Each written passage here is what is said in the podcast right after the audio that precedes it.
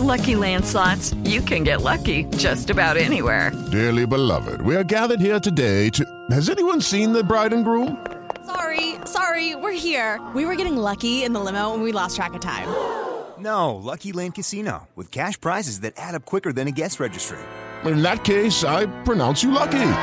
Play for free at LuckyLandSlots.com. Daily bonuses are waiting. No purchase necessary. Void were prohibited by law. 18 plus. Terms and conditions apply. See website for details. Nossa Conversa. É um prazer enorme conversar com você. Com Vanderlei Nogueira. Nós vamos falar agora com o professor Matheus Galdino, brasileiro, que vive na Alemanha. O Matheus é professor, como eu já disse aqui, mestre científico em gestão esportiva pela Universidade do Esporte da, Alema, da Alemanha, que fica em Colônia, entre outras uh, referências importantes que tem o professor Matheus Galdino. E recentemente ele e, e mais dois pesquisadores, dois professores, uh, apresentaram ao mundo um, um, um trabalho importante falando sobre a troca frequente de treinadores envolvendo o futebol brasileiro, mais especificamente o futebol brasileiro, que é campeoníssimo nisso. E quando eu entrei em contato com o professor Galdino, a gente estava se aproximando do primeiro turno da eleição, não deu para ele participar. Eu disse para ele: olha, o, trabalho é, é extenso, é, dá para a gente fazer um, um, simpósio, a gente terá alguns minutos para você, por favor, Galdino, explicar para a gente é, esse trabalho, que é importante. A gente fica muito chocado com o volume de, de mudanças de treinadores, para muitos entendendo que melhora o futebol e a ciência mostra que não é assim. Galdino, estou com o Flávio Prado aqui, você está na Alemanha, já estou vendo você aqui no telão, bacana, bacaninha, tudo certo aí, está cinco horas à frente, acho, né? Cinco horas à frente. Grande prazer falar com vocês e simular um, um limite de tempo curto, né, na nossa entrevista de hoje. Acho que é o melhor espelho possível quanto a essa relação de alta rotatividade de treinadores do Brasil. Como você bem antecipou, o Brasil é, sim, comparado a outras ligas de futebol espalhadas pelo mundo, né, ligas importantes de futebol. O Brasil é o líder em mudanças de comando técnico, mas o fato de trocar muito antes da gente investigar a fundo, né, expandir o raciocínio, utilizar variáveis de controle, contextualizando a realidade do futebol brasileiro, a gente não pode apontar causalidade, né, se isso é positivo ou negativo. Agora, com essa investigação inédita para o esporte do Brasil, não somente para o futebol, a gente conseguiu expandir essa relação da, das causas que levam até a, as decisões das mudanças dentro do Campeonato Brasileiro e após as mudanças serem é, decididas pelos dirigentes, o que efetivamente acarreta é, sobre o rendimento esportivo, né, o que esses novos treinadores têm condições de oferecer.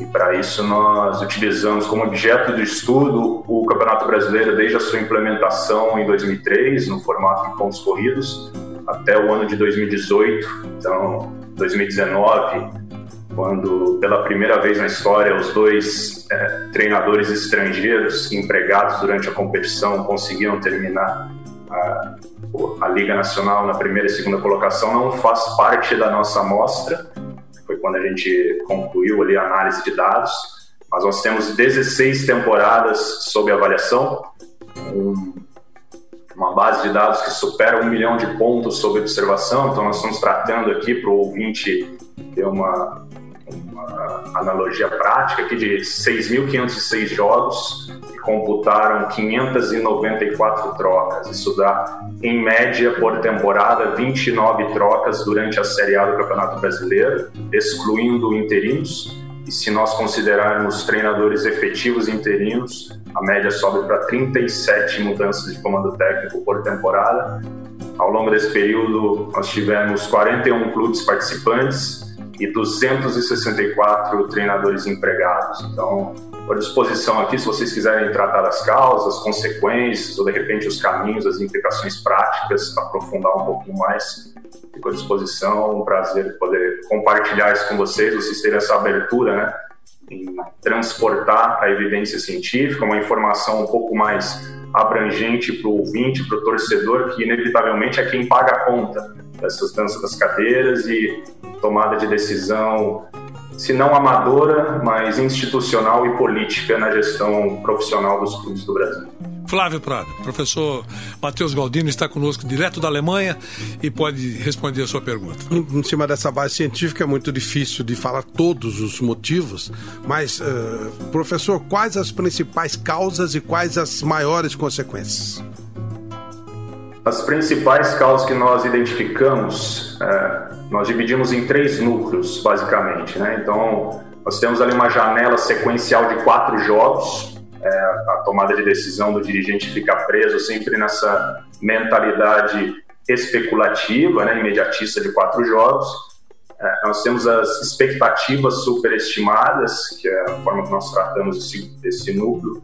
São os três jogos, é, uma sequência de três jogos é, o, o, entorno, a pressão que o clube, o treinador, o dirigente vem sofrendo, como isso chega a influenciar a sobrevivência, a manutenção de um treinador durante o Campeonato Brasileiro. E, por fim, as Copas Paralelas, né? Então, seriam aqueles torneios eliminatórios que acontecem ao mesmo tempo que a Liga Nacional. São contextos diferentes do ponto de vista de esporte coletivo de alto rendimento, então nós tratamos de uma, uma competição de longo prazo, né, da longa temporada, que deveria ser o objetivo é, prioritário de um clube que participa da Série A. E paralelo a ele tem a Copa do Brasil, a Copa Sul-Americana e a Libertadores, que são torneios eliminatórios, mas eles decretam a sequência ou não de um trabalho de um treinador durante o Campeonato Brasileiro para o ouvinte, para vocês também é, é, terem uma percepção mais prática sobre o que isso representa. Imagina na, nas Olimpíadas, quando a gente tem a prova de natação e o, a linha do recorde mundial e olímpico, a partir da, do início da, da prova, ela começa a rodar e os nadadores que estão na liderança vão percorrendo, vão, vão atrás dessa linha. Imagina que o dirigente fosse o nadador e essa linha fosse os, os quatro jogos sequenciais desde a primeira à 38 rodada. Não importa o que acontece do quinto, sexto, sétimo jogo que já passou, como foi o início da temporada, a decisão, ela, com prognósticos estatísticos, é, peso cientificamente forte para ajudar a explicar essa, essa correlação, vai ficar presa em quatro jogos, com relação a resultados, a pontos e gols conquistados nas partidas, e com relação a expectativas do entorno, né? Como está a narrativa da imprensa, como está a pressão do torcedor, como vem a tensão de, de um conflito político interno, seja com grupos é, que vão passar por uma eleição dentro do clube. Isso decreta a continuação, né, a vida de um treinador durante o Campeonato Brasileiro. Lembrando que a nossa investigação não explorou mudanças durante os campeonatos estaduais, tampouco entre uma temporada e outra. A gente está tratando aqui somente de, de troca das 594 trocas dessas 16 temporadas a partir do primeiro jogo do Campeonato Brasileiro. Para vocês terem outro número forte é, em mente, a média de permanência no cargo, esses, incluindo esses 264 profissionais, foi de meros 190 dias no ano. Mas quando a gente corta para o período de vigência do Campeonato Brasileiro, a partir da primeira, 38 rodada, essa média de permanência cai para meros 65 dias, pouco mais de dois meses. É o que, é o que dura um treinador de, treinador de futebol profissional na camada mais alta do futebol brasileiro. Na análise de vocês, quando é que justifica, se é que tem essa avaliação, justifica a saída de um treinador, a demissão do treinador? É, é, a, temporada inteira, quer dizer, para avaliar o trabalho dele, quer dizer, de, do início ao final de um campeonato, é, é, é, é isso que se justifica. Bom, agora vamos mudar. Não gostamos, ou, ou, é hora de mudar, ou não quer renovar o contrato, ou valores não são acertados. Enfim, é, uma, uma temporada é, seria, digamos assim, uma boa gestão? Comparado à realidade do, do Brasil hoje, Vanderlei, seria. Se um treinador consegue sobreviver pelo menos uma temporada de Série A do Campeonato Brasileiro, já é um milagre, né, considerando o histórico. É óbvio que nós temos é, variações, nós temos casos hipotéticos de treinadores que duram muito mais tempo, nós temos essas generalizações com estereótipos, né? hoje em dia até está muito mais preso no estrangeiro e brasileiro, mas já chegou a ser treinador mais jovem, mais velho, é, ex-jogador profissional ou profissional acadêmico. Tudo isso foi desmistificado pela nossa avaliação econométrica, uma análise estatística com cálculos matemáticos muito avançados, considerando todo o contexto. Então, ali a gente avalia uh, desempenho esportivo, né, os, os, dados relacionados a rendimento, as expectativas ao redor do clube naquele determinado momento histórico, uh, variáveis de, de calendário para ver como está respondendo ali, onde são os jogos, contra quem joga, qual a incidência de clássicos, enfim, a experiência, atributos do treinador considerando todo o contexto do Campeonato Brasileiro, que a gente consegue enxergar de forma panorâmica, com todos os 41 clubes, durar uma temporada seria sim uma, um mérito da, da gestão e, do, e de um treinador específico no país. E aí você poderia refletir, avaliar como foi a temporada, considerando os recursos, a estrutura, os condicionantes, a reposição de, de jogadores após uma, uma janela de transferências, se houve ou não uma incidência maior de lesões, como foi o período de, de, recuperação, se houve tempo de treinamento, porque o Brasil tem janelas super apertadas de jogos, né? A cada dois, três dias, isso não oferece espaço para treinar, somente para trabalho regenerativo. Então, são muitas condicionantes que, se um, um gestor profissional conseguir enxergar, entender que o treinador é uma peça limitante que nem entra em campo, não executa as ações, são os jogadores, efetivamente os melhores remunerados né, desse sistema, é possível a gente começar a evoluir um clube por vez, de forma isolada, e depois isso se desmembra em cadeia, porque os clubes da Série A, a gente precisa lembrar que são a referência para a Série B, para a Série C, e também para as categorias de base espalhadas pelo Brasil. Né? Então, uma atitude especulativa, subjetiva, com avaliação simplista, né? nesse julgamento é, político da Série A, ela se desmembra num efeito dominó em toda a cadeia, até mesmo no sistema de desenvolvimento de talentos da categoria de base. Para fechar, o nosso Flávio Prado. Você falou em 60 e poucos dias de, é. de média de treinador no Brasil.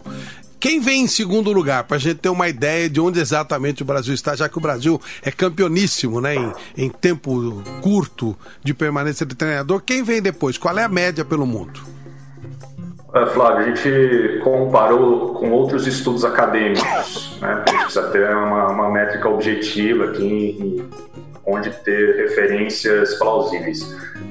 Nós temos estudos espalhados em 15 países com relação a essa sucessão de liderança. Só que um deles é os Estados Unidos, que não explorou o tema no futebol. Com o futebol, o mais, a situação mais próxima do Brasil é a Argentina com uma variação ali, uma, uma taxa relativa, uma média de 21 trocas por temporada, segundo um estudo conduzido em 2012 por, por três pesquisadores.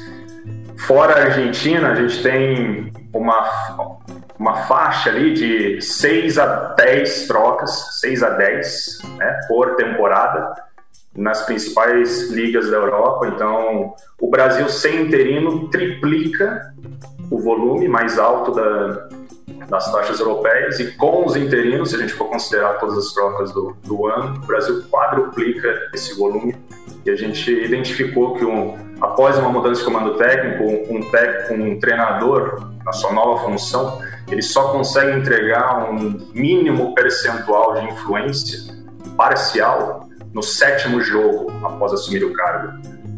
Ou seja, um ambiente onde a pressa, a tomada de decisão, pressa por resultados, né, o produto final, que são os gols, a bola entrando, é, não cria um contexto favorável para o treinador. Então, não é só dar tempo, é também dar respaldo político, retaguarda profissional, comprometimento dos, dos jogadores, é, investimento em departamento médico, que no Brasil a área médica ela chega a ser até mais importante do que a área técnica devido a esse curto período disponível para uma recuperação, trabalho regenerativo de uma rodada para outra e a alta incidência de lesões.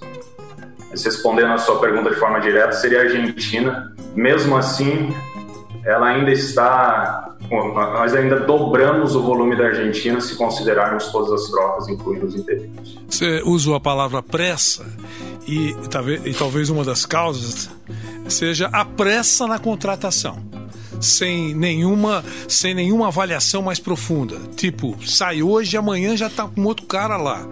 Quer dizer, é, é, então, a, contra, é pior do que não contratar é contratar errado. Porque se você não contrata, é uma lambança a menos. Né? É uma despesa que você não vai ter. Enfim, você sabe o que eu estou dizendo, claro, Galdino, mas é, é, é, a pressa. Sai hoje, amanhã já apresentamos um novo técnico, às vezes com um perfil completamente diferente daquele que está saindo, ou é até igual, então se trocou seis por meia dúzia.